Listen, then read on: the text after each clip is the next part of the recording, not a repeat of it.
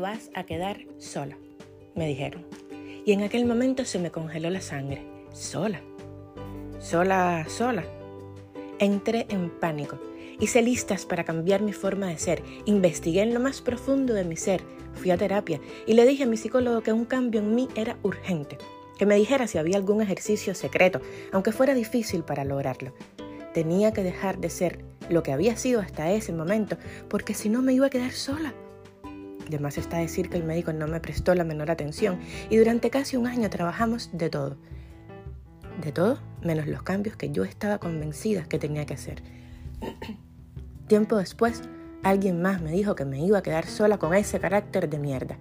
Esta vez, la persona fue un poco más específica. La sangre se me congeló de nuevo porque de pronto él estaba abriendo una gaveta que yo había cerrado con candado ya hacía unos años. Dudé. ¿Carácter de mierda? ¿A qué se refiere exactamente con carácter de mierda? Yo había hecho algo malo, lo había lastimado de alguna manera irreversible. No, no lo creo. Había hecho de todo por amarlo, por mantenerme junto a él y sus líos, pero me había cansado de soportar todo el peso de una relación, todo el peso de dos personas dolidas, y me había cansado de aquella lucha constante porque las cosas funcionaran incluso cuando no estaban supuestas a funcionar. Había estado batallando contra el destino que no nos quería juntos, que ya me había dado la lección que había ido a buscar allí. Pero los seres humanos somos demasiado tercos y donde hay imposibles, ahí es donde queremos caer rendidos intentándolo. Es como una condición inherente a nosotros. Mientras más difícil, mejor. Yo no tenía un carácter de mierda. Yo me había cansado de lidiar con su mochila llena de fantasmas y sí, me estaba yendo y él sentía que lo estaba abandonando sin calcular todo lo que yo había intentado no irme. Otra característica de nosotros los humanos. Solo vemos lo que nos conviene. Y claro, solo tenemos una parte de toda la historia y así todos nos permitimos el derecho de contarla completa, como si conociéramos todos los, los ángulos.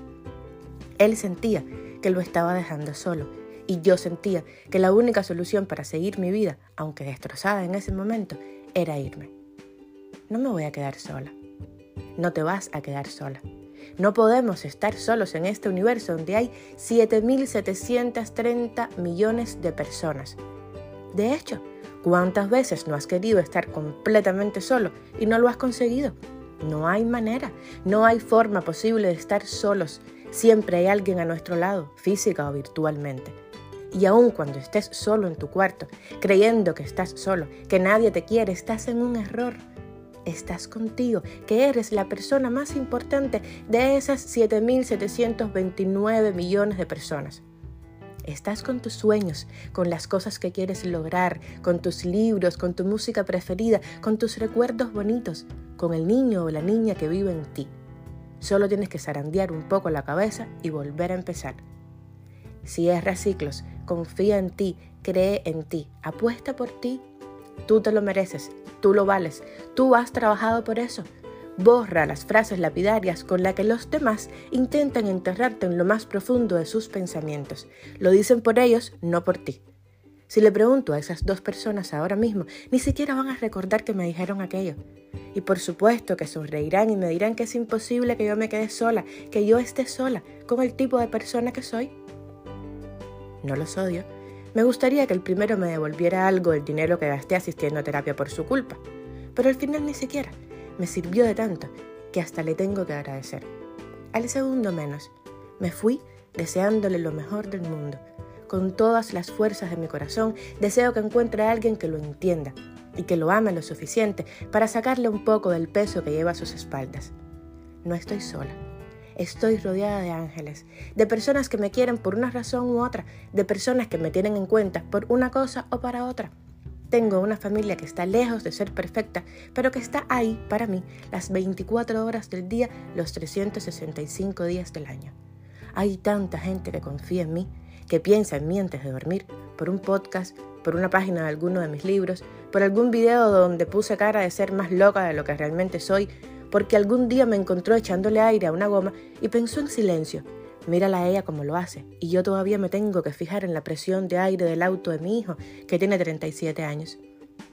Deja a los demás con sus expresiones, con sus formas de lidiar con el duelo, con el dolor.